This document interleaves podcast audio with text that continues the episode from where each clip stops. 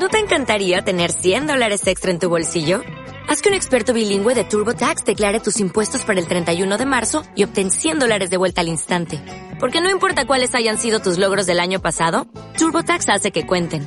Obtén 100 dólares de vuelta y tus impuestos con 100% de precisión. Solo con Intuit TurboTax. Debes declarar para el 31 de marzo. Crédito solo aplicable al costo de la presentación federal con TurboTax Full Service. Oferta sujeta a cambios o cancelación en cualquier momento.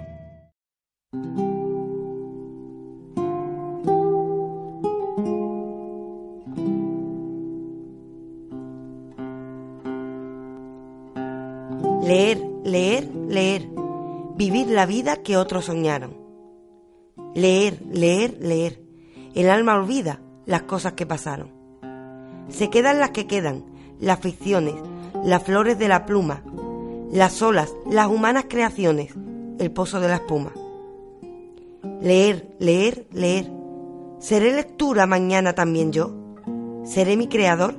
¿Mi criatura? ¿Seré lo que pasó?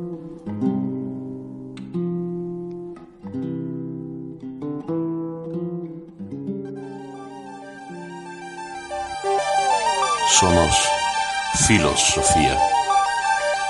Está usted escuchando a la sombra de mi alma.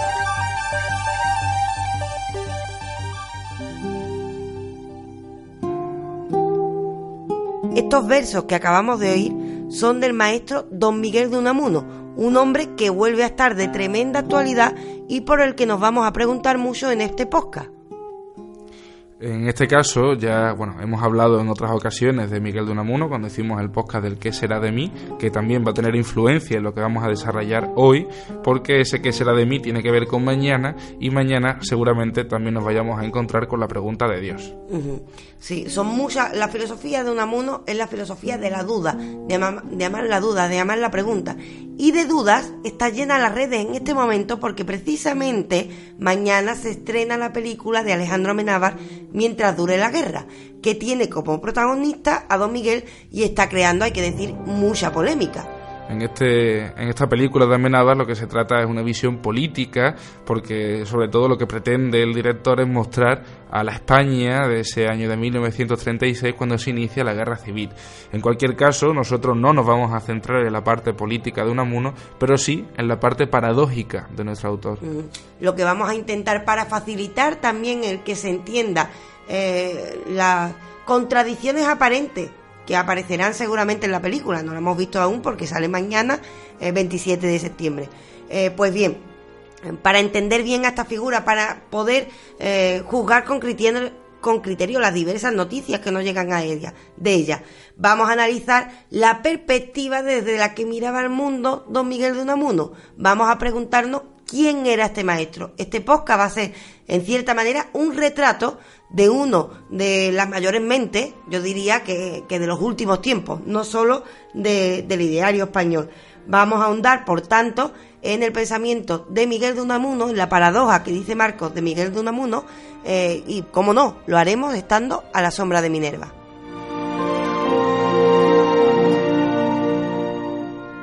Para comprender la evolución del pensamiento eh, de, Miguel de Unamuno hasta que lleguemos a comprender esto del yoísmo que os vamos a desarrollar, tenemos que saber que Unamuno empieza todo esto con un proceso racionalista. El proceso racionalista va a ser fundamentalmente tras la inspiración que le den autores como Hegel y Kant. Hegel, por cierto, del que tendréis alguna referencia en el podcast para mecenas que tenemos mañana dedicado a la figura de Hölderlin. Por supuesto, como todo, como como todos los pensadores. Unamuno empieza estudiando a otros, empieza haciendo referencia a otros. Y en aquel momento Hegel era una de, de las lecturas que estaba en boga, podremos decir. Pero pronto Unamuno, un ser paradójico, un ser de carácter, se enfrentará a Hegel. ¿Por qué? Porque estamos en una época en la que ya se ha visto los límites de la racionalidad, algo que también tratamos en el podcast para desde otra perspectiva, por supuesto, desde la romántica. Estamos en una época en la que ocurre eso, pero también estamos en el auge eh, de la ciencia. Estamos confiando todavía muchísimo en la ciencia. Unamuno ya veremos que, que se mueve entre muchos bandos. Empieza estudiando la racionalidad en Kant, en Hegel, pero verá, y esto mm, verá poco a poco que esto no le convence, cuando abrace también otros autores como Henry Bergson, del que también tenemos un podcast, y que nos habla de un vitalismo bastante especial. Es decir, poco a poco se va a acercar a corriente vitalista, también existencialista, porque vendrá a hablarnos de la vida humana. De esta forma, el protagonista del discurso de Miguel Unamuno eh, somos cada uno de nosotros.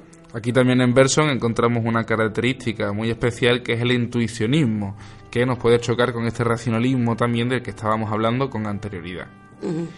El intuicionismo lo, abordaremos más adelante en otro podcast porque Bergson también merece ser retomado, pero hay que decir eh, que estamos ante una corriente fenomenológica, en el fondo, eh, que está investigando otras formas de acceder al conocimiento más allá que la racionalidad pura, ¿no? Que había, eh, que, con la que habíamos chocado, porque la racionalidad nos dio muchos avances y nos lo da, pero no es capaz de explicar, por ejemplo, las emociones, no es capaz de explicar las paradojas a las que nos enfrentamos en nuestra vida, los conflictos que tenemos en ella, esa lucha que hay entre razón y emoción. Eh, todo esto aparece en el discurso de la filosofía de este tiempo y Unamuno sabrá abordarlo, eh, hay que decir, magistralmente, pero además con cierta valentía, porque es indudable que estamos ante un autor valiente, abordará también a este respecto el tema de la divinidad que trataremos durante el programa, el tema de la religión y por supuesto de la ética de cómo debemos afrontarnos el mundo más allá de ciertas pautas racionales.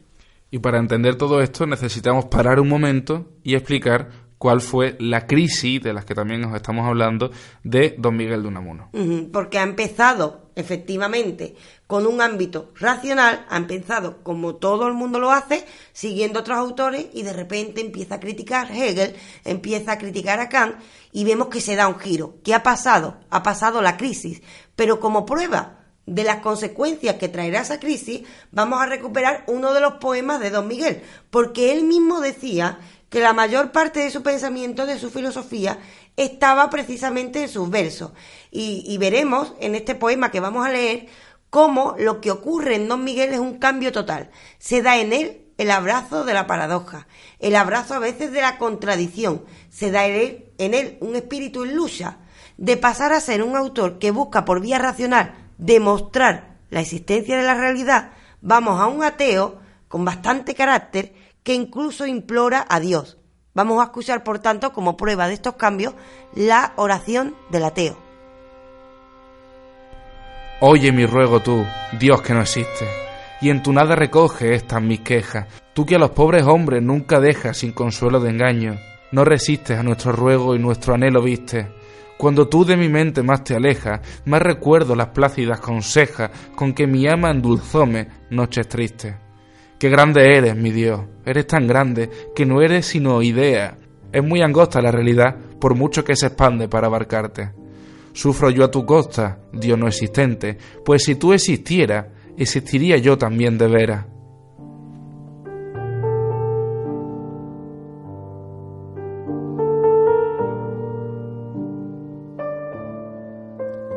Como vemos en estas líneas, está invocando a un Dios del que sabe no existente. ¿Qué ha pasado? Ha pasado la crisis. Vamos a explicar brevemente qué es lo que se conoce como crisis de Unamuno, que por fortuna para el resto de la humanidad eh, parece que es el germen de una obra irrepetible. Llegamos hasta esta crisis en el año de 1897 en un retiro que se produce durante la Semana Santa de este año en la ciudad de Alcalá de Henares, en Madrid. Y aquí tenemos que agradecer también a Rivera de Ventosa que nos trajese algunos de los diarios facilitados por la familia para poder comprender mejor cuál fue la perspectiva que se encuentra entonces en Unamuno. Y la perspectiva que nos vamos a encontrar fundamentalmente es una pregunta por quedarse a solas con la nada y sobre todo también por comprender todavía mejor qué es exactamente Dios. Eh, ¿Por qué ocurre esto? Estamos hablando de una persona atea. Hay muchas personas que, creen que, que, Unamuno al final de su vida abrazó el cristianismo. Eh, abordaremos esta pregunta porque es una duda eh, que, puede discutirse bastante. Estamos en un punto, en este punto, en este año, en el que dice, en el que se va de retiro. por supuesto, tiene un declarado ateísmo. Y de repente se va de retiro y el genio, el maestro, alguien que se tiene a sí mismo eh, muy bien visto, es decir, Unamuno se sabía talentoso, se sabía un genio, se retira y nadie llama a su puerta. Nadie llama a su puerta durante una semana. La soledad que aparece es una soledad especial, porque es una soledad silenciosa. Ni siquiera Dios le acompaña, dirá él, y aparece una crisis existencial, porque se pregunta, ¿qué hace en el mundo? ¿Qué hace él? Está solo, solo sin nadie. Eh, ¿Para qué quiere eh, dar conocimiento si en el fondo después ese hombre que, vi, que ríe y llora, que siente y padece, que describe en sus obras, es el mismo y se enfrenta a la soledad más absoluta? Ahí aparecen dos preguntas. Una de ellas es ¿qué será de mí? Que la tratamos ya en un anterior podcast. Pero también, por supuesto, otra de ellas, aparte de qué será de mí por la angustia de no creer en Dios y enfrentarse a la propia nada, es, esta es la vida, la vida que he llevado hasta ahora es la que tengo que llevar. No me estaré equivocando, porque hablamos de un maestro que cuando se retira está en la soledad absoluta. Estaré eh, errando eh, en mi vida, estamos ante un enfoque ético de esta misma pregunta de qué será de mí, que nos llevará, por supuesto, a la duda sobre la divinidad. Más mérito tiene todavía decir que todavía ni siquiera era maestro. Hablamos de que cuando se realiza este retiro, un Unamuno tiene entre 18 y 21 años, es la época también en la que se produce toda esta crisis de la que estamos hablando. La primera de ellas, porque hay que decir que tuvo bastante en su vida, es bastante curioso este personaje, eh, porque hablamos de un personaje que tuvo varias crisis de este tipo en su vida y siempre se preguntaba lo mismo siempre se estaba preguntando si estaba haciéndolo bien. Unamuno se ve que es una, un alma angustiada, pero además lo que tú dices, la juventud, desde muy pronto hay que decir que Unamuno destaca. Y hay que decir también, como característica que no sé si saldrá en la película de Alejandro Menábar, tenía un carácter bastante complicado. Se tenía indiosado a sí mismo en muchos sentidos. Hombre, yo creo que el, carácter lo vamos a notar también en esta clásica escena del Paraninfo de la Universidad de Salamanca, que esperemos también pase a la historia del cine y por tanto también por fin entre en la historia de España y podemos comprender cuál fue el papel de Unamuno eh, a este respecto, aún a sabiendas también de que ni siquiera el mismo Unamuno durante el transcurso sabía exactamente qué papel es el que estaba jugando, como vamos a tratar también más adelante, para no entrar, para no centrarnos exclusivamente, como decíamos antes también, en el carácter político de Unamuno sino intentar desarrollarlo. De hecho, veremos, eh, también trataremos anécdotas de Unamuno que nos verán que ese carácter a veces nos da historias muy divertidas, no solo políticas, lo veremos durante el programa. ¿Qué tenemos entonces? Eh, tenemos una persona que confía en sus posibilidades y que confiando en sus posibilidades y confiando en que la vida que ha elegido, la vida de intelectual entregada al conocimiento, es la acertada cuando se encierra y se enfrenta a la soledad y no siente ni siquiera la compañía de Dios, se pregunta si estará haciendo las cosas bien. Y en sus diarios, eh, unos diarios preciosos porque ya eh, creo que de lo que no cabe dudar es que era un maestro escribiendo. Escribiendo, eh, tenemos un autor que escribía prácticamente un artículo al día y rara vez nos dio algo malo. bueno, yo diría que nunca. pero quizás esto es tiene algunas críticas, desde luego, desde luego algunas novelas, pero lo mm. que sí que podemos saber por seguro es que era un, estilo absolutamente personal y que, como estamos comentando, con una capacidad de escritura tan alta, pues sin duda era un estilo que él mismo había eh, personificado y desarrollado. Y hay que decir también que los que le criticaron, eh, hoy no recordamos su nombre, recordamos el de Don Miguel. Y, algunas críticas de los que se llevó que sí, que sí eran de reconocido nombre, no, no llegaron hasta donde llegó Don Miguel. Es decir, al fin y al cabo él conectaba con la gente, él conecta con el lector fácilmente. Pero bien, vayamos a ese momento de crisis. Él mismo escribe en su diario. Lo siguiente, lo voy a leer, vamos a leer varios fragmentos durante este programa porque lo cierto es, que es bastante llamativo, esto nos va a meter en una de las problemáticas más importantes eh, que trataremos en este podcast. Eh, pues bien, dice en el dice en su diario.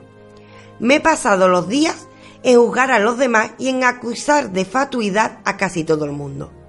Yo era el centro del universo. Y es claro, de aquí ese terror a la muerte. Llegué a, a persuadirme de que muerto yo se acababa el mundo.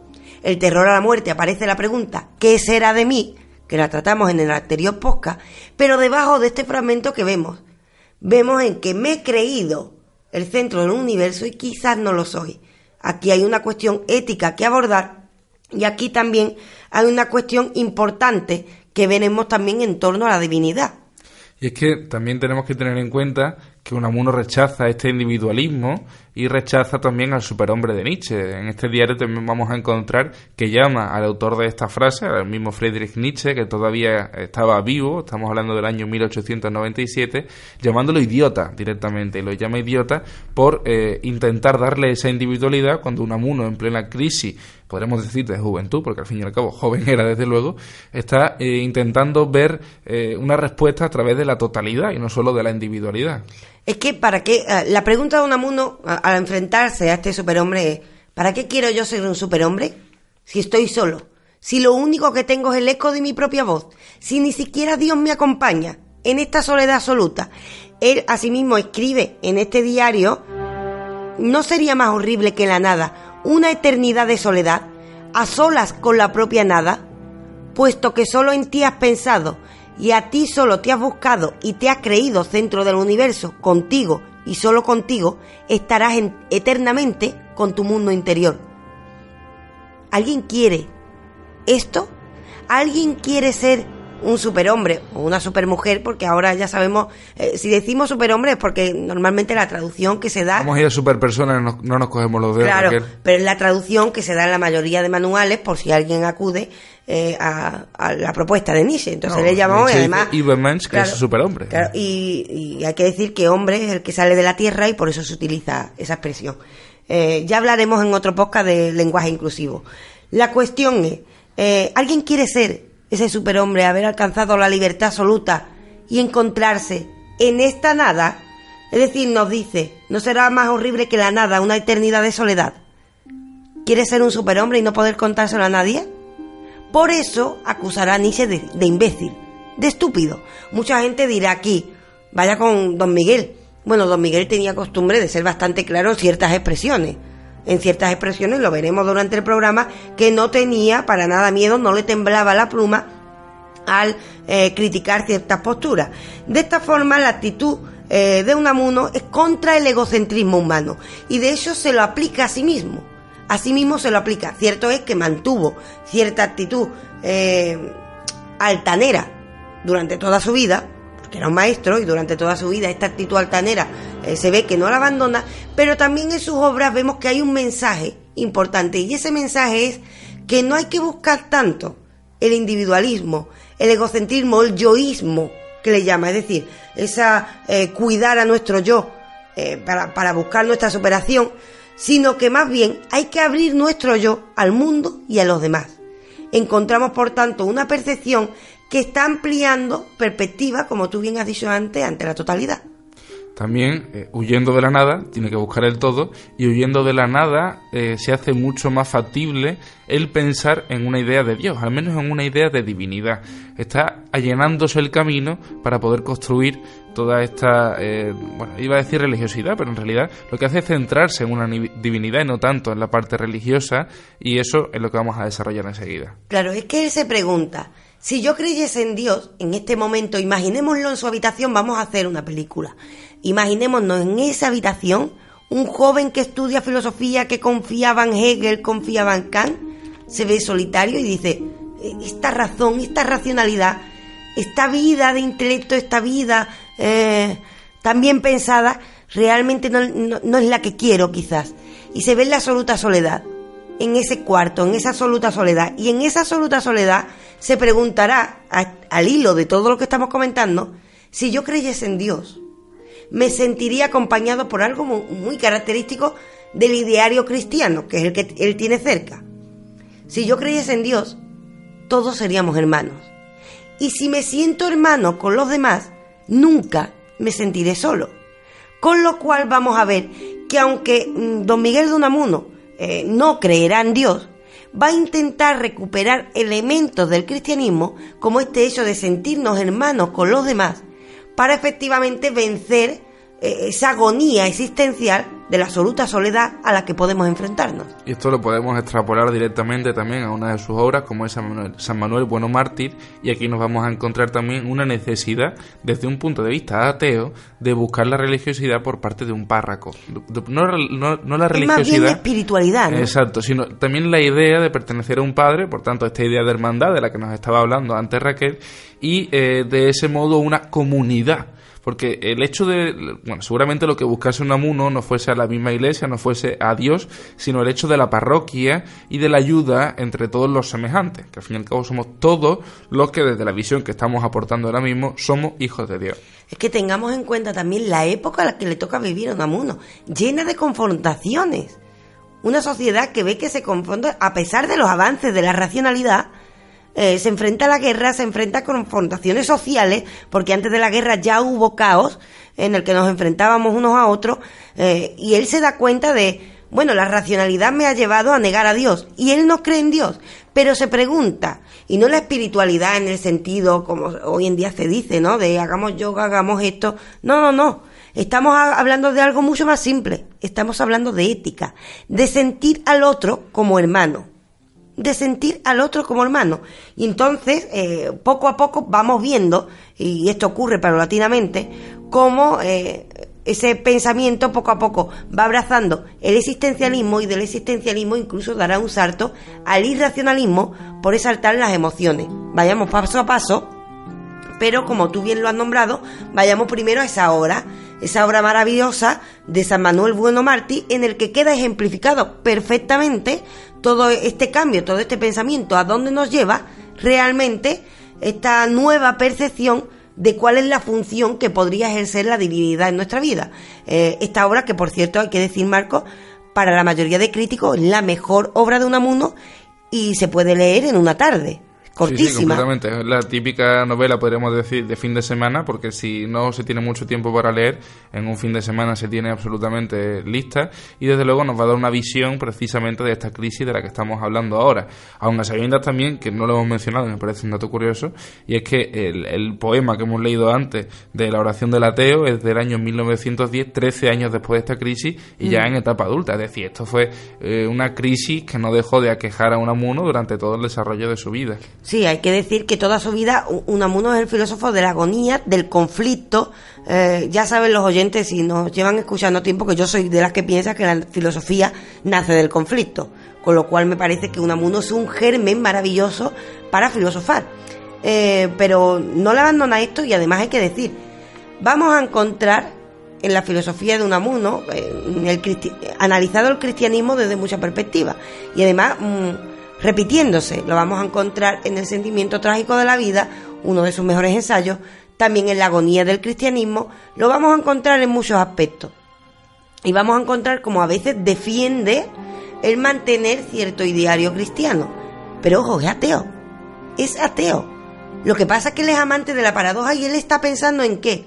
En el conjunto. Él ha renunciado a, a la idea del superhombre. Él ha renunciado que tengamos que mirar por, por, por el propio individuo, a ese yoísmo, a ese a, intentar adorar a nuestro yo, para decir tenemos que vivir en comunidad. Y ese ideario le parece que es un ideario cristiano, pero ojo, igual que rechaza la racionalidad de Hegel, pero utiliza el lenguaje para expresar sus pensamientos, es decir, no rechaza la racionalidad al absoluto, mm, pues de la misma forma, él rechazará la teología cristiana, porque eso es racionalizar eh, lo que es un, pensamiento espiritual y religioso. Pero de igual forma le ve una utilidad a ciertas cuestiones en relación a la ética. Podemos discutirlo o no, pero mantendrá esta problemática, como tú bien has dicho, durante toda su vida. Además, eh, él se mantiene en una posición, podríamos decir, poco a poco agnóstica. Incluso a veces parece panteísta, parece que está relacionando a Dios con, con la naturaleza. Pero de, debajo de todo este conflicto lo que hay es un consejo sobre cómo abordar la realidad. Un consejo que no está exento de conflicto y que se resume perfectamente en esta maravillosa obra que vamos a pasar a tratar. ¿Qué nos dice don Miguel? ¿Cómo ejemplifica toda esta amalgama eh, de conflictos en mm, su obra San Manuel Bueno Mártir?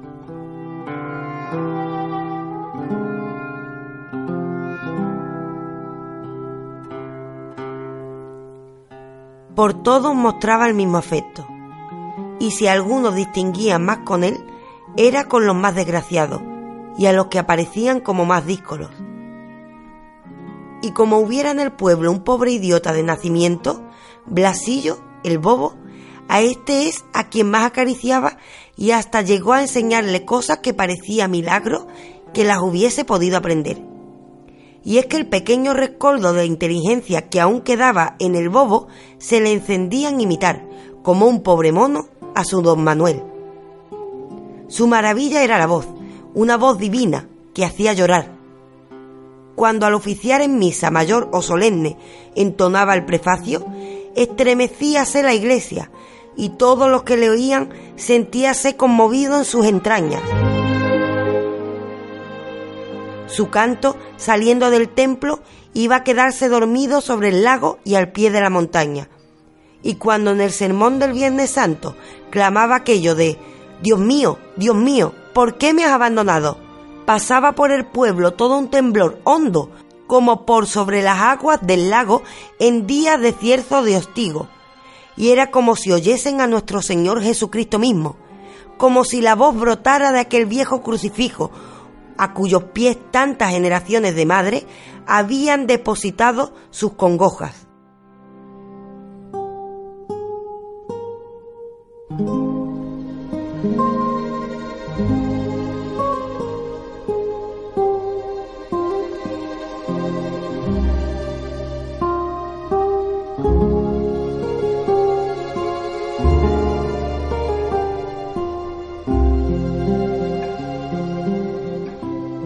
Esto quien nos lo está narrando es Ángela Carballino, quien escribe la historia de Don Manuel Bueno, esto a, ojos de Don Miguel de Unamuno, y vamos a escuchar también un audio, esa grabación que os comentábamos antes de Miguel de Unamuno, para ver si efectivamente está hablando de Don Manuel Bueno Mártir o si, por contrario, habla de sí mismo. La palabra es lo vivo, la palabra es en el principio. En el principio fue el verbo y acaso en el fin será el verbo también. Cristo, el Cristo, no carpintero, sino armador de casas, no dejó nada escrito, toda su obra fue de palabra. Yo recuerdo haber dicho esto, el armador aquel de casas rústicas habló desde la barca, ellos sobre la grava de la orilla y él flotando en las aguas. Y la brisa del lago recogía de su boca parábolas ojos que ven, oídos que oyen, gozan de bienaventuranza. Recién nacían por el aire claro las semillas aladas, el sol las revestía con sus rayos, la brisa las cunaba, hasta que al fin cayeron en un libro, hay tragedia del alma, ellos tumbados en la grava seca y él flotando en las aguas. Yo temo por mi parte que mueran mis palabras en los libros y que no sean palabras vivas, porque he vivido siempre de hacer, de, vivir de la lengua. Niño viejo, a mi juguete, al romance castellano, me di a sacarle las tripas por mejor matar el año. Mas de pronto estremecióse y se me arredró la mano, pues temblorosas entrañas vertían sonoro llanto. Con el hueso de la lengua de la tradición, padajo, miserere, ave María, tañían en bronce saco. Martirio del pensamiento, tirar palabras a Garfio, juguete de niño viejo, lenguaje de hueso trágico. Y toda la tragedia íntima que lo es ha sido luchar con la palabra para sacarle toda la filosofía, toda la religión que lleva implícita, porque una palabra es la esencia de la cosa. Cuando Adán dio nombre a las cosas, las hizo humanas y las humanizó.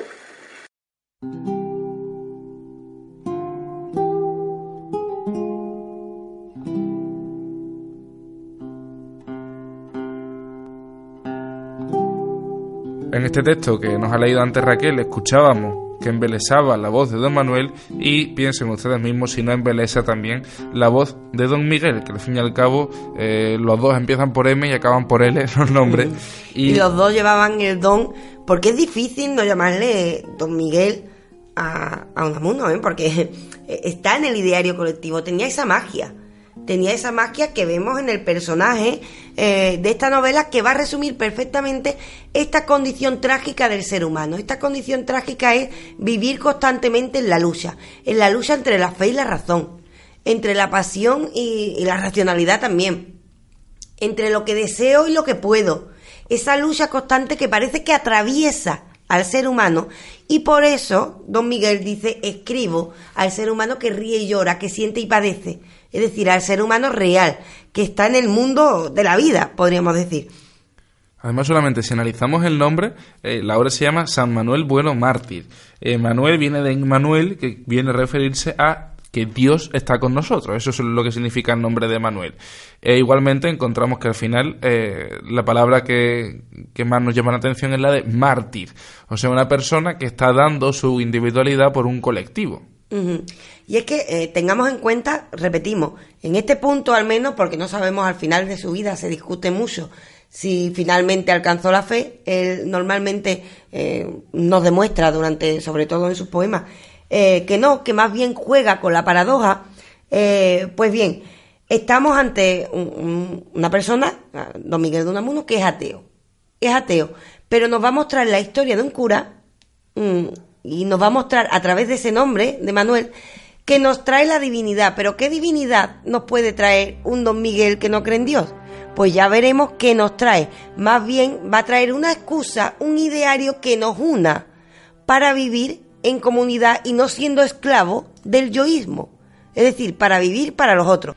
Esto es lo que hemos resumido anteriormente que se deduce de su crisis. Es decir, de su crisis deduce que la vida no está tanto para endiosarse uno mismo, sino también para dedicarla a los demás. Y esto es lo que vamos a encontrar en esta novela. Vamos a preguntarnos primero, porque puede que haya un oyente que no la haya leído. ¿Qué historia eh, es a la que nos enfrentamos, sin hacer spoiler, por favor, eh, en eh, San Manuel Bueno Martí? Bueno, cuando estamos hablando de una mentira consoladora, ya estamos haciendo el destripe que estaba comentando. No, porque eso lo hace el mismo Don Miguel. No, sí, sí, pero que Don ya Miguel más o menos nunca oculta. Ya se deja caer por dónde van los tiros. Antes comentaba que eh, de quien estábamos hablando, que hace las veces de oyente, es Ángela Carballino. Y aquí los personajes más importantes van a ser los de Ángela, su hermano Lázaro y, por supuesto, de el mártir, eh, protagonista de la historia, que nosotros de Don Miguel del que Ángela dirá que es un santo vivo de carne y hueso. Eh, así que lo que nos, estamos encontrando es un desarrollo de la historia. La cuestión es que Lázaro vuelve a este pueblo de Valverde de Lucema, donde se desarrollan los acontecimientos, y eh, va a ser la misma Ángela, como comentamos, la que cuente la historia tanto de Lázaro como de Manuel, como la suya propia. ¿Y cuál es esta historia? Pues bien, este Lázaro es anticlerical no cree en Dios, no va a la iglesia, estamos hablando de un pueblo pequeñito que podría pertenecer a la, España rural, es decir, un pueblo eh, tranquilo en el que todo el mundo, bueno, pues se reúne en la iglesia. Y este Lázaro, que viene de la ciudad, viene de la gran ciudad, pues no cree ya en estas cosas y lo ve como superstición, como una cosa sin importancia. Pero poco a poco Ángela va a ser testigo de cómo, misteriosamente, este ateo Lázaro empieza a entablar una amistad especial con el cura del pueblo el cura del pueblo que nosotros que San Manuel Bueno Mártir. Y esto ocurre porque, y esto no es spoiler porque nos lo dice en la propia novela eh, Don Miguel de Unamuno, eh, resulta que el cura del pueblo es ateo. El cura no cree en Dios. ¿Por qué sigue siendo cura? Pues es cura porque cree que está haciendo un bien social.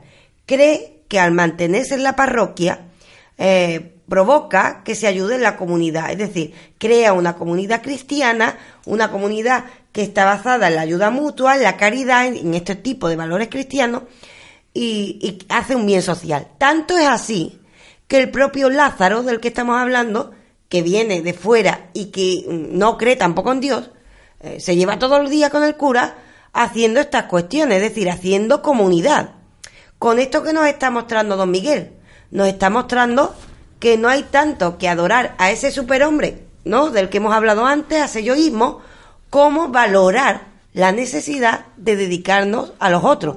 Recordemos eh, en este punto que el propio Nietzsche criticaba, por ejemplo, cuestiones como eh, ayudar al prójimo, porque decía que eh, ayudaba a la moral de los débiles. En este caso, Unamuno va a la inversa. Unamuno cree que hay que darse la mano para avanzar en conjunto y así directamente ninguno seremos débiles. Unamuno es una persona que dice creer aun a sabiendas de que seguramente no creyese, como nos cuenta también en la oración del ateo. Y esta es la misma perspectiva que nos encontramos en Don Manuel.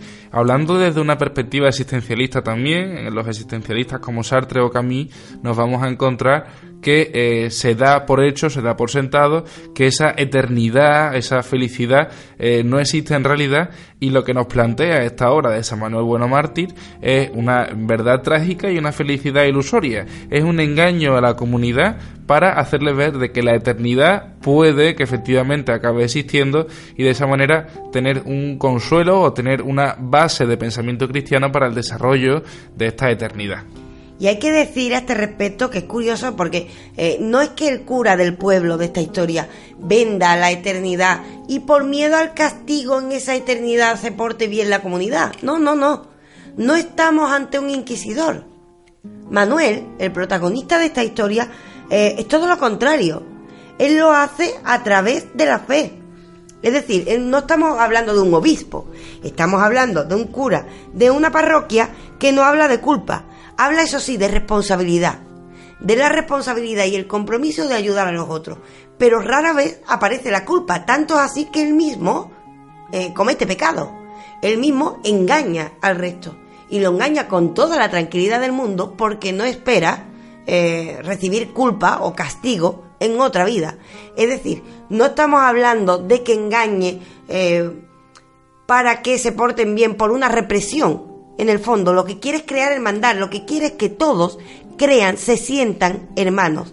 Y de esta manera, eh, una fe ilusoria, que puede ser la fe en Dios o puede ser la fe en cualquier otra cosa, haga que se una la gente. Es decir, eh, por debajo de esto, lo que hay no es tanto la defensa de que creamos en un Dios concreto para así unirnos, como que ciertos ideales abstractos nos mueven en conjunto, aunque no sean racionales, como el ideal del amor, por ejemplo, aunque no sean racionales, nos unen y con esto nos ayudan a avanzar en conjunto.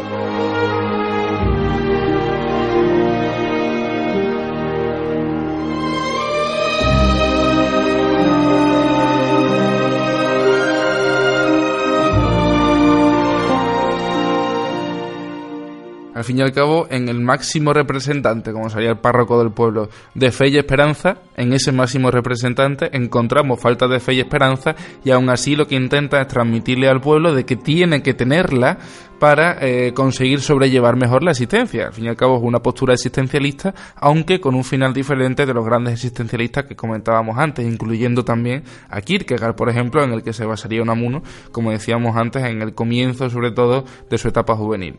hay que decir que seguramente Unamuno es el que nos trae a Kierkegaard a nosotros y... Y, Kierkegaard, si recuperan el poca que le dedicamos, hablaba de la necesidad de que hubiera un hombre de fe, y él mismo, Unamuno, dice, yo seré ese hombre de fe, aunque no crea, no pasa nada. Aunque no crea. Y, esto, si lo pasáramos, por ejemplo, al ámbito político, cabría decir algo. Unamuno quizá no tiene esperanza en una salvación completa en la política, pero tiene que animar a los otros. Tiene una función social. Y en esto ocurre igual en la religión. Estamos en un ateo, pero en un ateo que dice hay ciertos valores del cristianismo, como la compasión, eh, que hay gente que lo critica, que cree que, no es buena, yo lo respeto, es decir, nosotros estamos exponiendo el pensamiento de Don Miguel. Eh, la compasión, la ayuda al prójimo, eh, la empatía de la que nos habla, de que todos seamos hermanos, él cree que son valores que son necesarios estén ahí. Y tiene que haber ciertos ideales locos eh, que nos muevan en conjunto a conseguirlo. Cabe decir que esta misma idea, de otra forma, sin este halo religioso, la encontramos en la reflexión que hace don Miguel de Unamuno del Quijote. Él hace del Quijote un ejemplo cuando el Quijote es un loco y hacer el Quijote un ejemplo porque cree que tiene que existir Quijotes. y sin movernos de San Manuel Bueno Mártir, hay una frase de Ángela que me parece también bastante esclarecedora, en la que dice, Don Manuel y Lázaro se murieron creyendo no creer lo que más nos interesa, pero sin creer creerlo, creyéndolo. O sea, esta es una frase absolutamente paradójica, pero que igualmente volvemos al mismo tema, nos está demostrando cuál es el desarrollo vital que hace Unamuno, ya no solo con respecto a la religión, sino también, como nos decía Raquel, con respecto a la política. Él tiene una necesidad de creer y una necesidad de hacerle a la gente que se lo está creyendo, aunque en realidad no lo crea. Sobre todo de poner en, valor el conflicto, eh, de demostrar que la vida humana es conflicto de acuerdo, esto es una parte de Don Miguel, porque lo que vemos, esta paradoja constante, es que la vida humana es conflicto. Pero, por ejemplo, el protagonista de la novela, don, don Manuel, aunque tenga ese conflicto, vive en paz, porque vive dedicándose a los otros. Si nos vamos al principio del programa en el que hemos hablado de esa crisis de soledad que vive un amuno, mm, Manuel Bueno Martín no vivirá, la única soledad que vive es la de no poder explicar que en el fondo miente. No le puede decir a su pueblo que en el fondo él no tiene esperanzas de que haya vida después de la muerte. No puede, pero al menos tiene el consuelo de que nunca, nunca se sentirá solo del todo porque el pueblo le ama. ¿Y por qué le ama? Porque él se dedica a los demás. Es decir, hay aquí una paradoja. Por una parte, en la intimidad más profunda tenemos ese conflicto, tenemos esa soledad, pero si nos entregamos a los otros, esto es mucho más fácil sobrellevarlo. Y el pueblo del que nos habla, además, vive en armonía, hay que decir.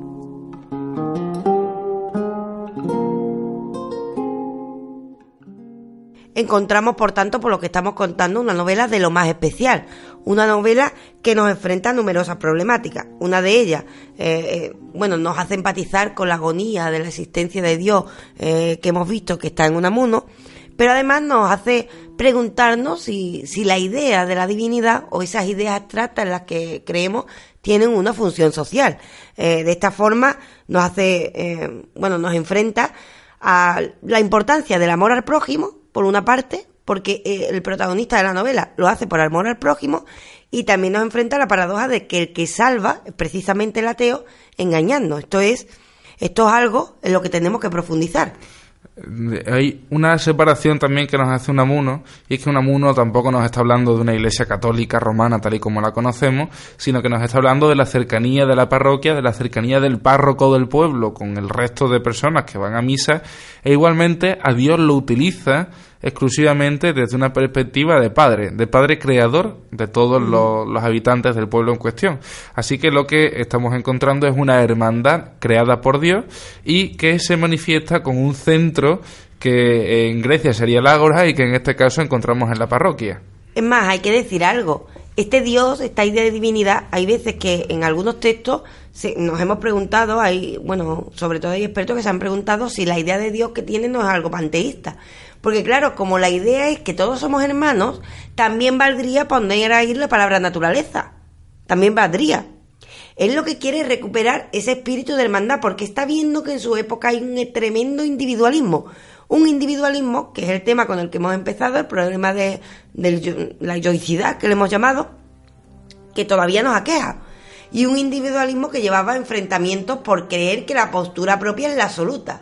Ojo, soy mi propio superhombre, no podríamos decir, he alcanzado la verdad absoluta, me enfrento al otro y no recuerdo que mi hermano. Esto es lo que le preocupa a, a don Miguel de Unamuno eh, y nos da una ética que, ojo, no está sistematizada, porque él no cree sistema, ha renegado de la filosofía tipo Hegel. Igual que no cree sistema ni en el abuso de la racionalidad, de la misma forma la teología no le vale. La teología es racionalizar lo que es la idea de Dios. Eso tampoco le vale es lo que está buscando en las emociones, lo que vivimos, el conflicto. Y nos enfrentamos de esta manera a través del personaje de San Manuel Bueno Martí a cómo la fe, eh, la fe en ciertos idearios nos puede acercar y también nos enfrentamos, por supuesto, a lo que hemos dicho, a la necesidad de ayudarnos a unos a otros y, por supuesto, algo que se me olvidaba comentar. Hay una frase en mm, San Manuel Bueno Martí en la que le preguntan por qué hace eso, por qué miente y se sacrifica tanto, y él dice, si no, me salvo, si no se salva mi pueblo, no me salvo yo. Es decir, esto nos recuerda a lo de yo soy yo en mis circunstancias. Exacto, porque Ortega seguirá en este sentido la senda. Hay que salvar las circunstancias para salvarse uno mismo. Y esto igualmente nos dice, el individualismo no nos lleva a ninguna parte, nos lleva a un espejismo.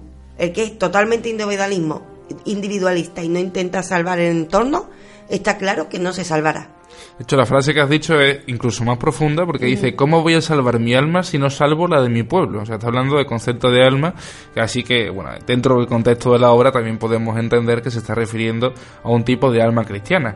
Pero la persona que está salvando a todos estos, no nos olvidemos, es una persona atea. O sea, es el ateo el que a través del cristianismo, a través de ese sentimiento de hermandad, busca la salvación de las almas, podríamos decir, también en el contexto del libro, del resto de personas que le rodean porque él además habla de un cristianismo en el sentido del comportamiento que se deduce de la figura de Cristo, de la que él hace un análisis que podríamos eh, tratar en otro programa. Es decir, él está cogiendo como ejemplo algunas cuestiones que ve en el mito, podríamos decir entre comillas, de Cristo, como darse a los otros, compartir la comida, es decir, compartir la vida con los demás.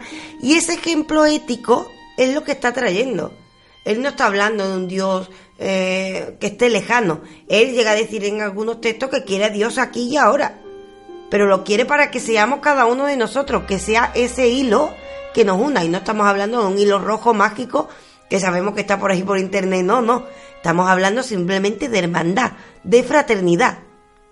Eso, yo creo que esa es la palabra en realidad, la fraternidad, ¿sabes? Más que la hermandad, porque la hermandad también es una palabra que tenemos viciada a día de hoy por otras cuestiones, de lo que estamos hablando es de una fraternidad, de una concepción de saber que la persona que está a nuestro lado es nuestro hermano nuestra hermana y como tal hemos de tratarlo y sobre todo el vivir en comunidad, que es algo que si nos adentramos un poco en términos antropológicos ha sido la, la salvación de la raza humana en más de una ocasión y que sin embargo a día de hoy nos estamos empezando a olvidar seguramente por esas fronteras que no nos olvidemos desde un satélite no se ven.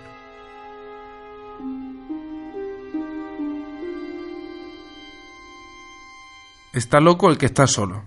Una locura cualquiera deja de serlo en cuanto se hace colectiva, en cuanto es locura de todo un pueblo, de todo el género humano acaso. En cuanto una alucinación se hace colectiva, se hace popular, se hace social, deja de ser alucinación para convertirse en una realidad. Con frases como esta vemos de nuevo la paradoja de don Miguel Donamuno. Hay que decir algo, eh, don Miguel no no vende que nos salvaremos realmente del todo. Siempre encontramos frases en las que nos recuerda que estaremos solos siempre, que la vida es soledad.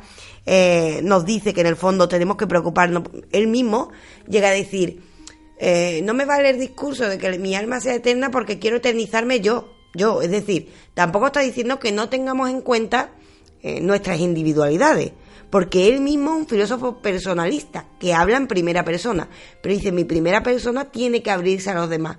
Y eh, en la literatura vemos como muestra como a veces el sacrificio, eh, eh, pues bueno, el sacrificio por los demás puede que nos lleve al avance. Claro que hay que decir, el mismo Don Miguel, y lo veremos durante el programa, era un ser humano bastante paradójico, su actitud parece no casar incluso con esta idea, pero vamos a preguntarnos por esta idea que aparece en San Manuel Bueno Mártir.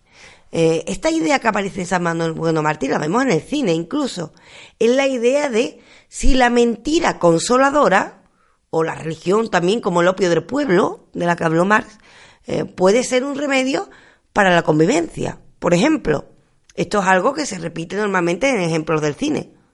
En ejemplos del cine lo vamos a encontrar la película de Watchmen, por ejemplo, que enseguida nos va a comentar Raquel, e igualmente por ejemplo, la película de Django. En Django vemos como el protagonista, el alemán cazarrecompensa, tiene como leitmotiv de su desarrollo vital ese ser un cazarrecompensa cuando en realidad lo que hace es luchar contra el mal en primer lugar, en primer lugar y ese mal dentro de los Estados Unidos del sur de pocos años antes de la guerra civil también implica la esclavitud, la esclavitud de las personas negras y por tanto al final del todo, al final de la película vamos a ver, eh, siento el destripe también, pero bueno, esto al fin y al cabo es Tarantino y es película ya un poco más antigua, todos la tenemos que haber visto, eh, nos vamos a encontrar igualmente como eh, el, el cazarrecompensas alemán acaba muriendo por defender precisamente la causa de la liberación del pueblo esclavo, en este caso de Django y de su mujer, que de su mujer Brunhilda, por cierto, nombre alemán también, que acabarán escapando. Eh, al fin y al cabo es un sacrificio, es un sacrificio por defender la causa de las personas que se encontraban en ese estado de esclavitud. En One por ejemplo, se me ocurre el otro ejemplo, tú sabes que yo soy eh, muy friki de esto de los superhéroes, y en One que contamos un grupo de superhéroes, Eh, voy a resumir bastante porque el San Manuel de esta historia es un superhéroe de ese grupo.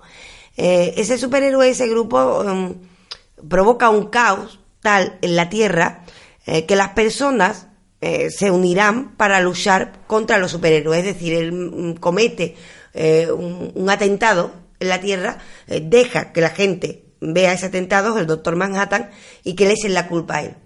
Y así consigue que la humanidad se una para luchar contra el que cree el enemigo. Normalmente nos unimos realmente para luchar contra el enemigo. Pero es todo debajo de una historia que es de mentira, porque ni él tenía intención de dañar a la tierra, ni tenía... Es decir, debajo de una historia de mentira, la gente se une para luchar contra esa mentira, para, eh, porque tiene un objetivo en común. Aquí está la clave, el objetivo común, más que la divinidad incluso. No obstante, cabe decir que esto es criticable, esto es discutible incluso, ¿Cómo va a salvarnos la mentira? ¿Cómo un filósofo va a decir esto? Ojo, no, lo está, no hay que tomar las cosas de manera absoluta, mucho menos cuando se trata de un amuno. Porque un amuno hoy dice A y en el mismo texto, eh, en el mismo, en una misma página, podemos ver como un amuno dice A y en las tres líneas siguientes dice que no, que mejor hagamos B. ¿Por qué? Porque la vida es contradicción, es lucha, es agonía. Con lo cual es lo que hace plantearnos opciones plantearnos opciones, plantearnos problemáticas, levantar el polvo, pero pocas son las soluciones que nos da. Simplemente estamos ante el germen de una filosofía. Estamos ante la necesidad de reflexionar y enfrentarnos a estas problemáticas, pero para nada nos da un remedio. Tanto es así que Unamuno en uno de sus breves textos, y perdónenme si no lo digo eh, claramente, pero mm, se me acaba de ocurrir y no lo tengo enfrente, nos dice, quien quiera soluciones, que vaya a la, tienda de enfrente, que en la mía no se vende semejante artículo. Tenemos en cuenta también que Unamuno eh, no se dedicaba a la filosofía, quiero decir académicamente, él en realidad era lingüista. Y aún así nos estaba dando una posición absolutamente filosófica, eh, esto eh, licencia también dentro de todos aquellos profesores universitarios de no tener una idea fija prácticamente con respecto a nada, sino el provocar la duda en todas las personas que lo leían, que lo escuchaban y que asistían a sus clases. Él lo que estaba procurando era precisamente poner a las personas en la duda, esta duda tan necesaria para el desarrollo que también veremos en la película de Amenábar de Mientras dure la guerra. Hay que decir entonces que por qué se está provocando todas estas discusiones, todas estas problemáticas a raíz de esta película. Porque la duda es el sello de identidad de Unamuno. Y cuando un filósofo, ¿por qué filósofo? Por, por, por derecho se lo ganó, por, por la gran obra que nos dejó. Cuando un filósofo, eh, su sello es la duda, ¿qué ocurre? Para empezar ocurre que esto no es habitual.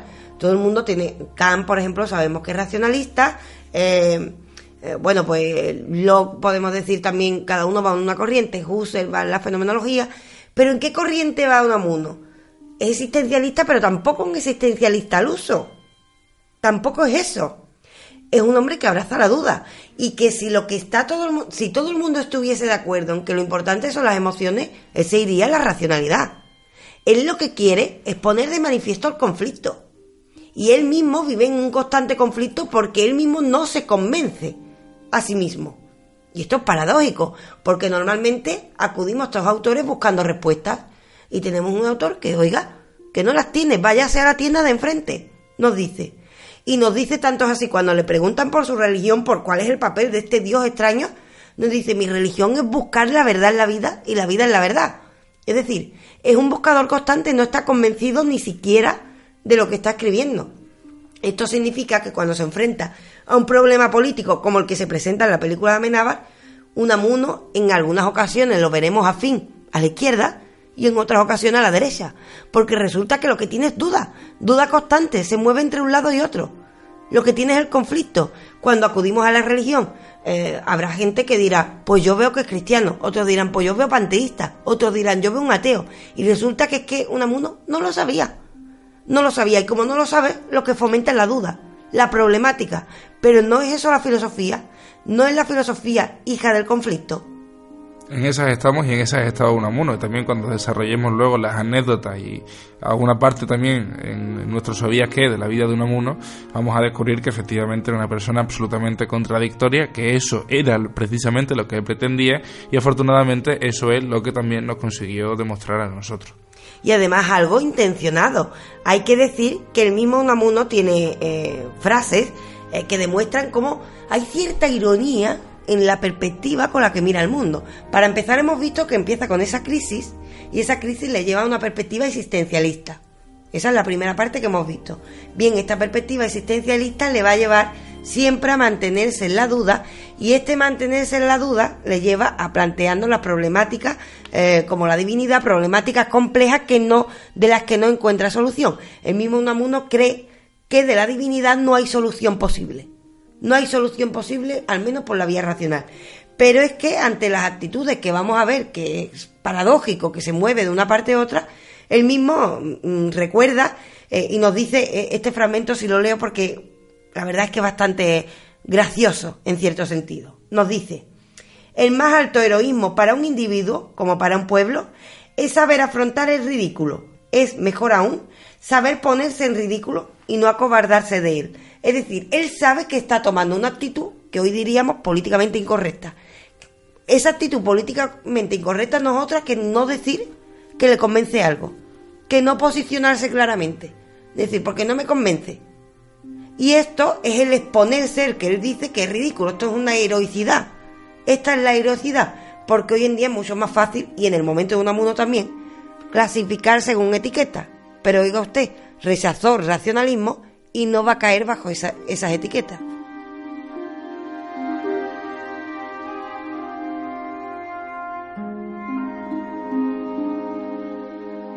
Y con esto ya vamos cerrando esta parte del programa, sabiendo de que vamos a seguir haciendo más filosofía a la sombra de Minerva y recordándoos igualmente que mañana 27 de septiembre de 2019 se estrena la película de Amenábar en los cines, los mejores cines como suele decirse, y que haremos un directo también la próxima semana que os anunciaremos a través de las redes sociales para hablar sobre la película y sobre la dimensión política, sobre todo desde la perspectiva de Unamuno que nos vamos a encontrar en este film nuevo de bueno, nacido en San Santiago de Chile, aunque español, Alejandro Amenábar que hay que decir de todas maneras que si no nos gusta lo diremos igualmente. ¿eh? O sea que, que a Unamuno le gustaba el conflicto y seremos consecuentes con ello. Eh, por supuesto, seguimos con el programa, pero seguimos también eh, a la sombra de Unamuno hoy. Sí, sí, a la sombra de ambos, de Minerva y de Unamuno. Sí, pues para ello vayamos a una de las escenas que sabemos que sabemos que está en la película, no sabemos cómo porque no la hemos visto aún, evidentemente, no se ha estrenado eh, y es una de las escenas que más problemáticas ha creado.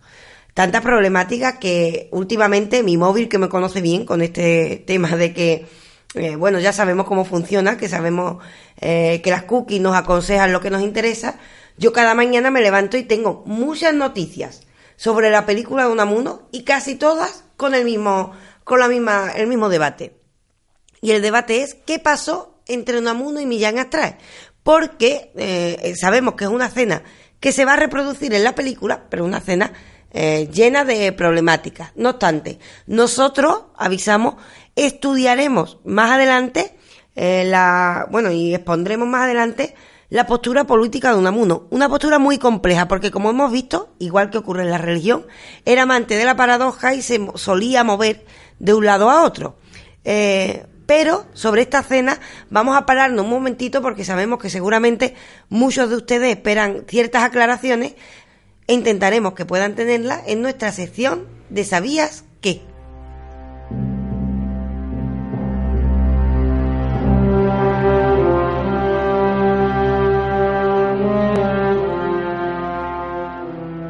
Vamos a empezar, antes de hablar de ese momento en el Paraninfo de la Universidad de Salamanca, eh, haciendo mención a el último desarrollo en cuanto a la política que nos ofrece Unamuno. Son varios los giros que da en cuanto a su pensamiento político, pero en este tiempo en particular encontramos un desencanto eh, por parte de Unamuno con el gobierno legítimo de la República.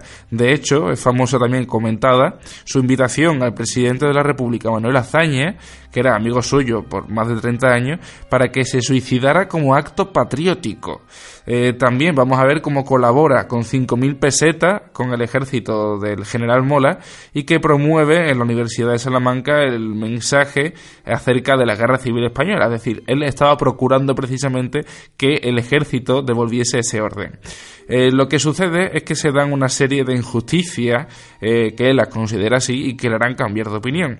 Para empezar, eh, se acabará fusilando a quien era catedrático de anatomía y exdecano de la Facultad de Medicina, además de alcalde de Salamanca, Casto Piet Casto Prieto Carrasco. Se le fusila en el día 29 de julio de 1936, tan solo unos días después de que comenzara el alzamiento.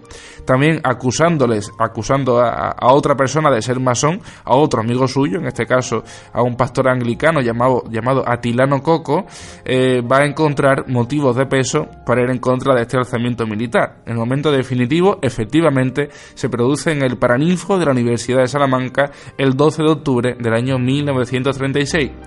conocido por aquel entonces como Día de las Razas, que conocemos a día de hoy como Día de la Hispanidad y como muchísimos otros nombres según sobre todo el lugar donde estemos escuchando y la ideología política que tengamos.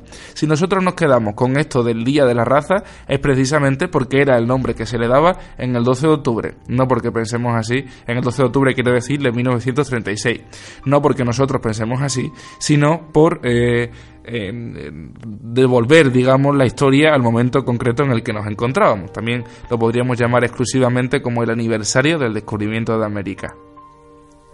Lo que ocurre es que ante una, un paraninfo absolutamente repleto, el rector Unamuno, en representación del general Franco, aparece allí, eh, estando también la mujer del caudillo de Francisco Franco, Carmen Polo.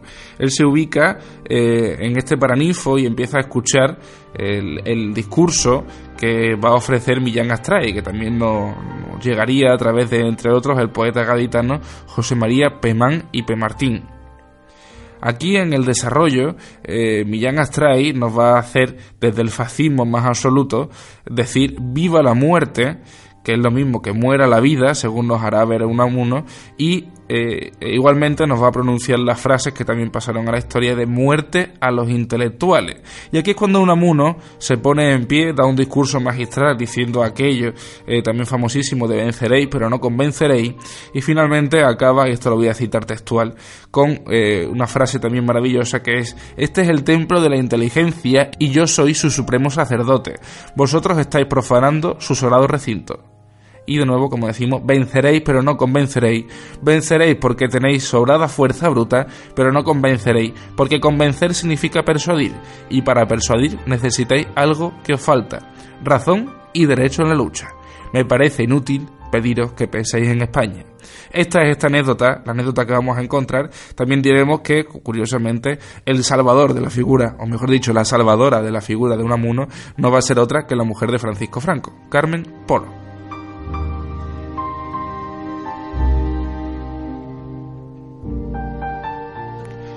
Para este sabía que tenemos que decir, le tenemos que agradecer al catedrático de Derecho Penal y presidente del Grupo Español de la Asociación Internacional de Derecho Penal, además de decano de la Universidad de Huelva, en concreto de la Facultad de Derecho, Juan Carlos Ferré Olive, quien dijo este mismo texto, además de otro texto hablando precisamente de los intelectuales, bueno, mejor dicho, de la Universidad y Guerra Civil, que es el título del texto, decía en la lección inaugural del curso académico 2009-2010 en la Universidad de Huelva.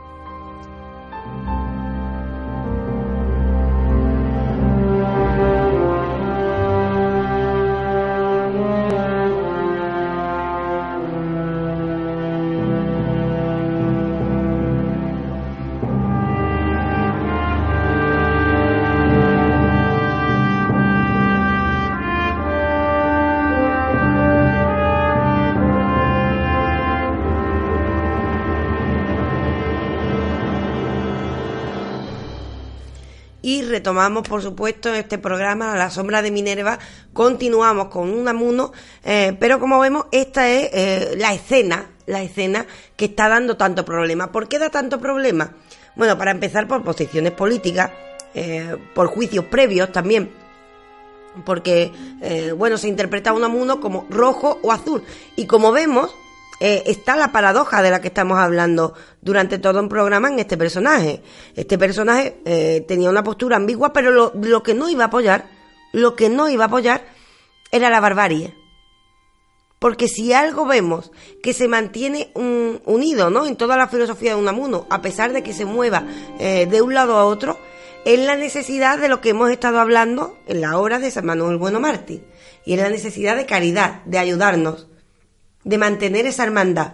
Con lo cual, eso es lo que nos va a permitir. Las muertes a las que he hecho referencia son las que hacen que se posicione frente a este general, eh, pero que igualmente lo hubiese hecho si este general es del otro bando.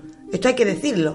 Unamuno, ante todo, es un ser paradójico, como hemos visto, y esta es una de las escenas que más problemas está dando y que seguramente, adelanto Marco, seguramente nos dará problemas a nosotros también en el podcast con toda seguridad.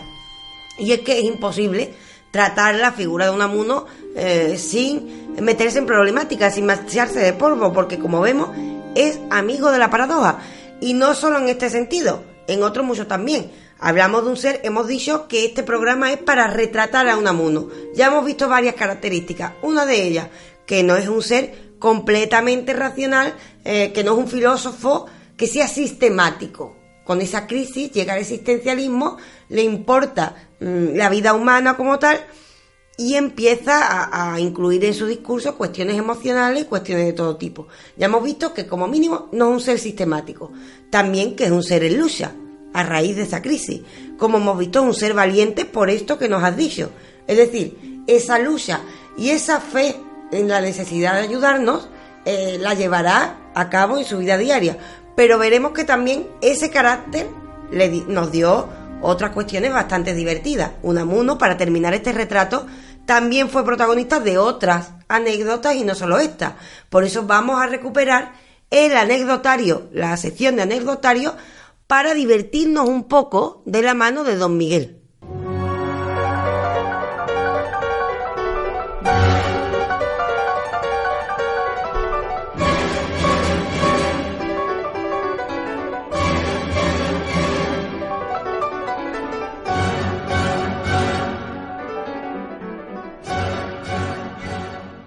En este anecdotario vamos a empezar recuperando una anécdota que precisamente nos lleva a otro punto de la vida de Unamuno en el que estaba en contra de otro sujeto también apoyado, digamos, por el régimen franquista y por la Guerra Civil Española, como es en la dictadura de Primo de Rivera. La dictadura de Primo de Rivera le quita el cargo eh, de, de, vicerector, también vicedecano, si mal no recuerdo, de la Universidad de Salamanca a Unamuno y lo hacen exiliarse a Fuerteventura, allá tan lejos como pudieran. Aquí hay dos anécdotas en una. La primera es que se lleva solamente tres libros y son un ejemplar del Nuevo Testamento en su original griego, agüita también con Unamuno, la Divina Comedia de Dante y los cantos de Giacomo Leopardi. Y se iba a dedicar básicamente a dar paseos por tierra y mar y a pescar calamares y comer mariscos, no está mal el destierro. Y eh, bueno, esto es la anécdota número uno dentro de la misma de Fuerteventura. Y esto es bastante curioso porque eh, nos comentan también que en el hostal en el que estaba viviendo, o hotel, Hotel Fuerteventura, eh, sale a la azotea a tomar el sol completamente desnudo y hay algunos vecinos que se quejan al dueño, que se llamaba Francisco Medina, que era el posadero, de la actitud que estaba llevando nuestro intelectual vasco. Y él, Miguel de Unamuno, lo que va a responder es, yo no los miro, que no me miren ellos a mí. Y se queda tan ancho y tan largo. Así que de nuevo volvemos a ver la actitud de Unamuno eh, absolutamente, bueno, distante, podríamos decir, del resto de la gente que lo rodeaba y dando a entender de que si a él no le, no le preocupaba al resto, al resto tampoco le tendría que preocupar él mismo. Y es que hemos dicho antes, que hemos dicho en la frase de antes, que había que exponerse ridículo. Si algo caracterizaba a don Miguel era el conflicto, la paradoja y la valentía. Y no es esta la, la única vez porque es curioso, hemos empezado hablando de que no podemos ser esclavos del yo, pero algunas veces el juego que le da el yo y que le da cierta actitud vanidosa a Don Miguel hace que de este personaje un personaje eh, que yo creo que todo el mundo querría conocer en el fondo, nos caiga bien o mal porque seguramente haya tanta eh, tanto rechazo como admiración hasta este tipo de actitudes, que también tuvo la osadía de mantener ante un rey, nada menos. Eh, de hecho, cuando el rey Alfonso XIII le otorgó a don Miguel de Unamuno la Gran Cruz de Alfonso X el Sabio, el escritor no se le ocurrió decir otra cosa. Me honra, majestad, recibir esta cruz que tanto merezco. Repito, que tanto merezco. Es que eh, hay que tener poca vergüenza. En Cádiz se dice poca vergüenza. Totalmente. Sí, pero es que la gracia es que el monarca le contestaría, la mayoría de los, de los galardonados aseguran que no la merecen. Sorprendido. A lo que replica don Miguel, señor, en el caso de los otros, efectivamente no la merecían.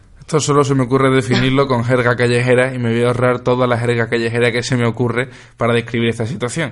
Es muy difícil describirlo, pero sin lugar a dudas es una auténtica sobrada que nos encontramos de Miguel de Unamuno, donde está dejando de nuevo patente cuál era su carácter. La última de las anécdotas que vamos a contar era eh, una que se, que se produce en la tertulia de la cacharrería, en el Ateneo de Madrid, una tertulia en la que era asiduo don Miguel de Unamuno.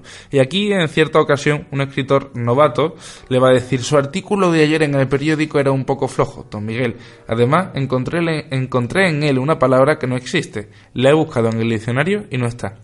Y Unamuno, ni corto ni perezoso, le contestó, no se preocupe, joven, ya la pondrá. Y así que lo que encontramos de nuevo es otra sobrada auténticamente de Unamuno y demostrando que los escritores influyen en el lenguaje y que no le importaba que la palabra no apareciese porque confiaba tanto en sí mismo que eh, esperaba que en algún futuro pues efectivamente se acabase incluyendo dentro del diccionario de, la RAE. Y no se equivocaba, hoy en día tú y yo mismos utilizamos la palabra nibola. Nibola, que es esa novela existencialista que nos viene de la mano de, de Don Miguel, de un genio español que es cierto que provoca, eh, provoca tanto polvo como cuando estaba vivo, porque como vemos, la película vuelve y la película crea tanta problemática como cuando estaba vivo, pero él seguramente estaría encantado porque nació, se ve, para traernos el conflicto.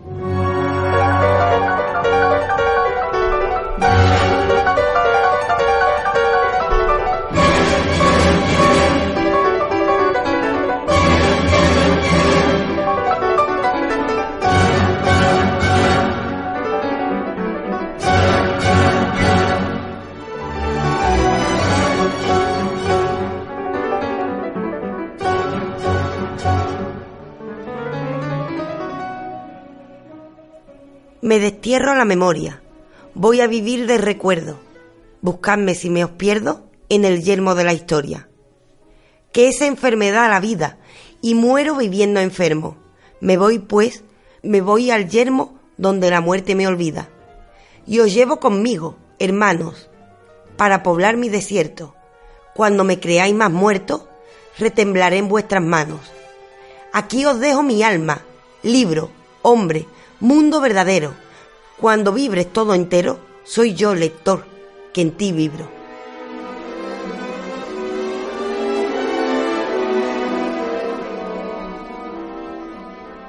Esto de la vibración, por cierto, me recuerda, eh, también porque lo tendré mucho en la cabeza, aquello del Kibalión, de que la vibración efectivamente produce todo movimiento y un amuno, a través de su vibración constante, de ese continuo estar entre los dos polos, precisamente, lo que está haciendo es agitarnos. Y esa agitación va a ser la que nos impulse hacia la nueva doxa, hacia la nueva opinión que tenemos que ir, no nos olvidemos, cambiando continuamente para eh, poder adaptarnos a los tiempos que corren. Eso de mantener la opinión, mantener un punto de vista, como nos demuestra Unamuno, durante toda nuestra vida, en la mayoría de casos se trata de un error.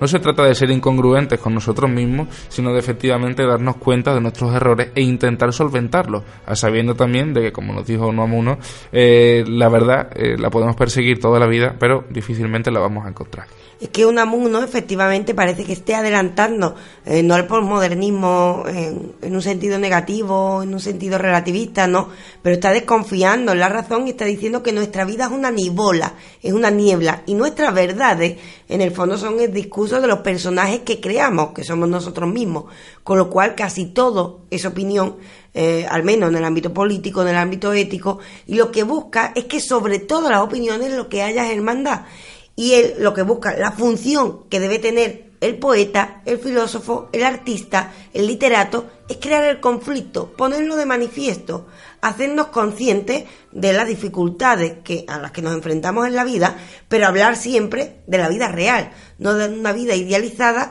eh, y esquematizada, porque la vida no es así, la vida es permanente conflicto. Él intenta mostrar ese conflicto en la novela, un día haremos un, un podcast sobre su teoría de la novela, bastante peculiar también, hay que decirlo, eh, y, pero en este caso lo que vemos es eso, busca eh, hacer vibrar. Y me resulta muy curioso ese poema que hemos leído que habla de me destierro, me destierro a la memoria. Es decir, no se, eh, se destierra a un sitio lejano, no sabe cuánto sobrevivirá su nombre. Pero si un día se mueve será por vibración de los lectores. Eh, esto me hace pensar en que en realidad la película de Amenábar, nos guste o no, porque no lo sabemos porque nosotros recordamos todavía, no la hemos visto, sale mañana, eh, mañana día 27 de septiembre. Pues bien, mm, sea cual sea el resultado, nos guste o no, como hemos visto, ha creado esa vibración, ha creado ese interés, ha generado un interés especial en personas que, que no atendían a un amuno. Bienvenida sea, pues, e invitamos, por supuesto, a que todos vayamos, pero también atendamos a la obra de un amuno, para que siga vibrando. Para que siga vibrando la obra, ya hemos hablado de San Manuel Bueno Mártir, también de aquella niebla, de aquella nibola, y por último vamos a hacer referencia, yendo a nuestra biblioteca de Alejandría particular, a otra obra, como es el caso de El sentimiento trágica de la vida. Aquí vamos a invitar a Raquel también a que dentro de esta biblioteca nos comente un poco más acerca de esta obra.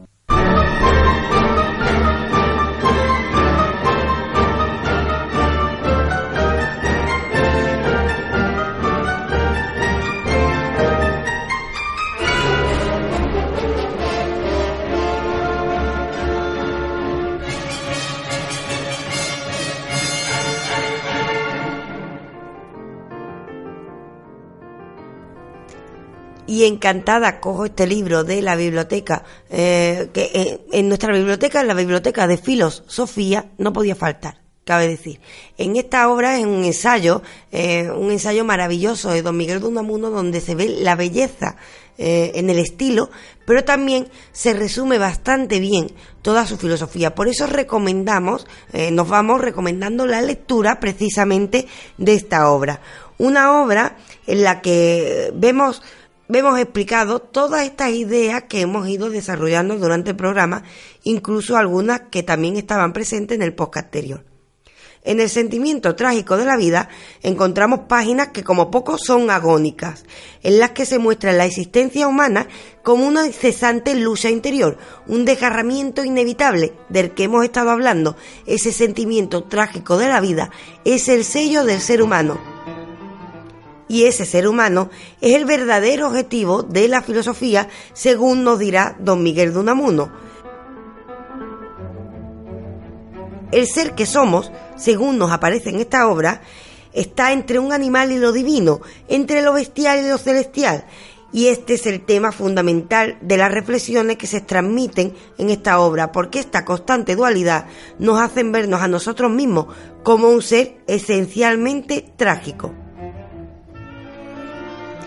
No habla aquí el filósofo bilbaíno en un sentido genérico, no se va a referir a la humanidad como entidad abstracta. Unamuno, recordamos, no es amigo de las atracciones generales de la filosofía, sino que más bien pone su mirada en el hombre real de carne y hueso, el que ríe y llora, el que goza y sufre. El ser humano estará condenado al sentimiento que marca su ser irracional, enfrentado constantemente con la parte racional, que le permite comunicarse al resto de individuos. Es decir, es inevitable que haya un impulso irracional en nosotros que convive con la racionalidad y esto agudiza mucho más la existencia humana. De esta forma, la vida humana es el resultado irreconciliable de contradicciones que marcan nuestra propia existencia. Elementos como la fe, el anhelo de inmortalidad, son definitorios de esta tragedia de la vida y la filosofía la reflexión del sentimiento que de ella nace. Centrada en esta temática, es posible afirmar que esta obra camina entre la poesía y la filosofía. Su contenido nos sitúa ante un autor que desnuda sus miedos, sus desesperos, sus pensamientos y descubre su ser más íntimo para regalar más preguntas que respuestas. Resultará imposible quedar indiferente tras leer esta obra, eh, y es que en, lo, en los escritos, los fragmentos de este escrito, pueden transformarse en los espejos del propio lector, ya que no estamos hablando de un tratado sistemático, sino de las letras de un, del Unamuno seguramente más cercano, a través de las cuales intentan que el lector eh, dude sobre todo más que encontrar respuestas, pero que dude sobre todo de sí mismo. Y eh, sobre ello cabe señalar que confiesa el mismo maestro de Salamanca en esta obra, en una de estas páginas, eh, cuál es el objetivo de la misma. Y dice así, pero es que mi obra iba a decir mi misión, es quebrantar la fe de unos y de otros, y de los terceros, la fe en la afirmación, la fe, la fe en la negación y la fe en la abstención, y esto por fe en la fe misma. Es combatir a todos los que se resignan, sea el catolicismo, sea el racionalismo, sea el agnosticismo, es hacer que todos vivan inquietos y anhelantes.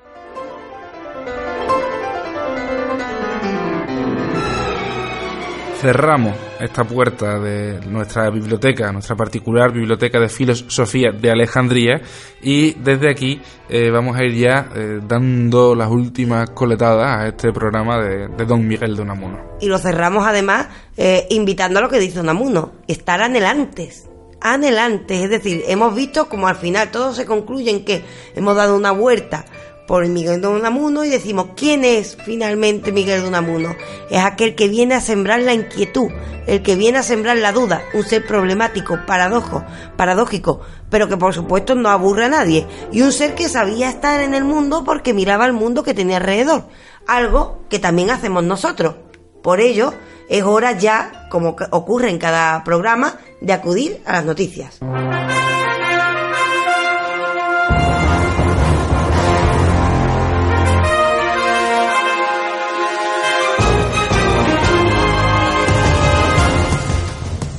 En esta ocasión, en lugar de adentrarme por completo en las dos noticias, tampoco tan solo, mejor dicho, voy a dar un par de titulares que me parecen bastante descriptivos con la situación que estamos viviendo en la actualidad en España, más aún a fecha en la que estamos, 26 de septiembre, con la disolución una vez más de las Cortes, cuartas elecciones en cuatro años, y vamos a ver cómo la división no está tan solo entre izquierda y derecha, sino que la división está en la derecha y la división está en la izquierda porque leo tan solo titulares, Casado entona un culpa por hacer que el centro derecha no haya sido capaz de oponerse eficazmente a la división.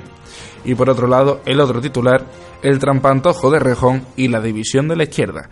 Como decía antes, no nos vamos a entrar mucho más, creo que esto es absolutamente descriptivo y creo que todos estamos consumiendo una barbaridad de política en los últimos meses y en los últimos años y con esto tan solo lo que nos vamos a dar cuenta es de lo que nos decía Unamuno, de que España lo que necesita es a lo mejor un acto de fe, ya sea creyendo en Dios, ya sea eh, otorgándonos la fe por una montaña que podamos encontrar a lo mejor en la Sierra de Guadarrama, como diría también Ortega, y de esta manera eh, conseguir el estado de fraternidad que tanta falta nos hace y acabar por fin con esta división de divisiones. Es la fe en nosotros mismos. Así de simple. Es la fe en que tenemos que trabajar en conjunto. Es la fe en nosotros mismos. Lo que estamos viendo es muy triste. Hay que decir que nosotros no nos vamos a posicionar que partido mejor que otro. Eh, pero, y además es lícito. Lo hizo Unamuno. Es lícito porque hoy en día esto se critica mucho. Lo que nos preocupa es lo siguiente. Hemos descrito un ser paradójico, un amuno, que vino a denunciar eh, el constante enfrentamiento del ser humano que olvidaba que éramos hermanos. No hemos aprendido nada. ¿eh? No hemos aprendido nada. Como vemos, quizás es muy positivo que se recupere esta figura. Esta figura que tiene mucho que enseñarnos. Y lo que nos enseña es que las ideas eh, deben estar al servicio del ser humano. Pero del ser humano en conjunto es decir, para la mejora en conjunto, más allá del partidismo y del enfrentamiento, que él mismo creaba problemáticas, creaba conflictos, por supuesto, pero estuvo en conflicto con ambas partes, con todas las partes, ¿por qué? Porque lo que buscaba era la mejora en conjunto y estuvo en diálogo con todo el mundo por ello mismo. Con lo cual, por lo que vemos en la película, eh, posiblemente haga una función social, no sabemos si para mejor o para peor, pero sí al menos para fomentar el debate de si hemos aprendido algo en la historia, porque como vemos parece que las estamos repitiendo, ¿no?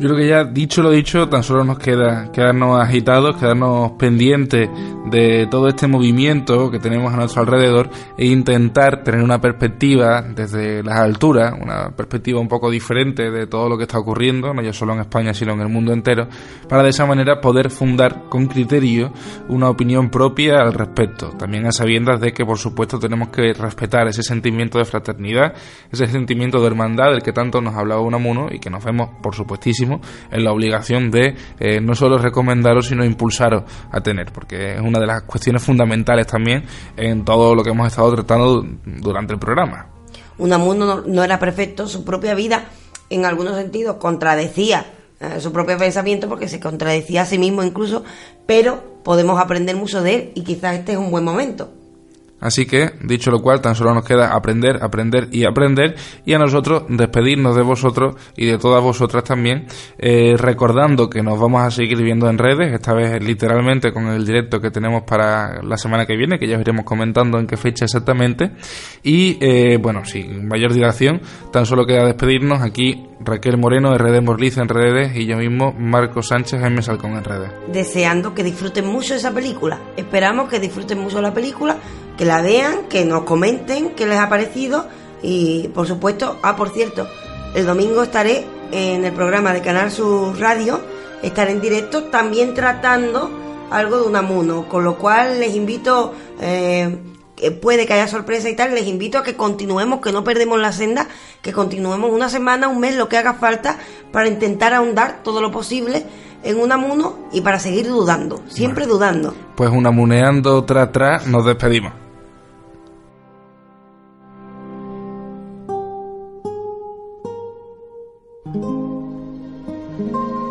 Que huyo, repito, como de la peste, es de que me clasifiquen y quiero morirme oyendo preguntar de mí a los holgazanes de espíritu que se paren alguna vez a oírme. ¿Y este señor qué es? ¿Los liberales o progresistas tontos me tendrán por reaccionario y acaso por místico, sin saber, por supuesto, lo que quieren decir? Y los conservadores y reaccionarios tontos me tendrán por una especie de anarquista espiritual, y unos y otros por un pobre señor afanoso de singularizarse y de pasar por original, y cuya cabeza es una olla de grillos. Pero nadie debe cuidarse de lo que piensen de él los tontos, sean progresistas o conservadores, liberales o reaccionarios. Y como el hombre es terco y no suele querer enterarse y acostumbra después que se le ha sermoneado cuatro horas a volver a las andadas, los preguntones, si leen esto, volverán a preguntarme, bueno, pero ¿qué soluciones traes? Y yo, para concluir, les diré que si quieren soluciones, acudan a la tienda de enfrente, porque en la mía no se vende semejante artículo. Mi empeño ha sido, es y será que los que me lean piensen y mediten en las cosas fundamentales. Y no ha sido nunca el de darles pensamientos hechos. Yo he buscado siempre agitar y a lo sumo sugerir más que instruir. Si yo vendo pan, no es pan, sino levadura o fermento. Hay amigos y buenos amigos que me aconsejan me deje de esta labor y me recoja hacer lo que llaman una obra objetiva, algo que sea, dicen, definitivo, algo de construcción, algo duradero. Quieren decir algo dogmático. Me declaro incapaz de ello y reclamo mi libertad, mi santa libertad, hasta la de contradecirme si llega el caso.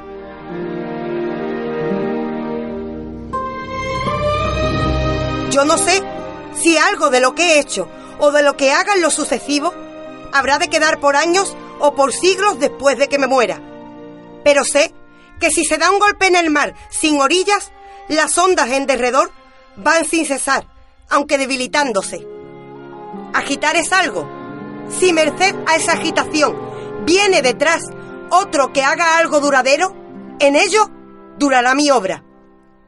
Es obra de misericordia suprema el despertar al dormido y sacudir al parado, y es obra de suprema piedad religiosa buscar la verdad en todo, y descubrir donde quiera el dolor, la necedad, la inercia. Ya sabe pues mi buen amigo el chileno lo que tiene que contestar a quien le pregunte cuál es mi religión. Ahora bien, si es uno de esos mentecatos que creen que guardo ojeriza a un pueblo o a una patria cuando le he cantado las verdades a alguno de sus hijos irreflexivos, lo mejor que puedo hacer es no contestarles. Salamanca, 6 de noviembre de 1907, por Miguel de Unamuno.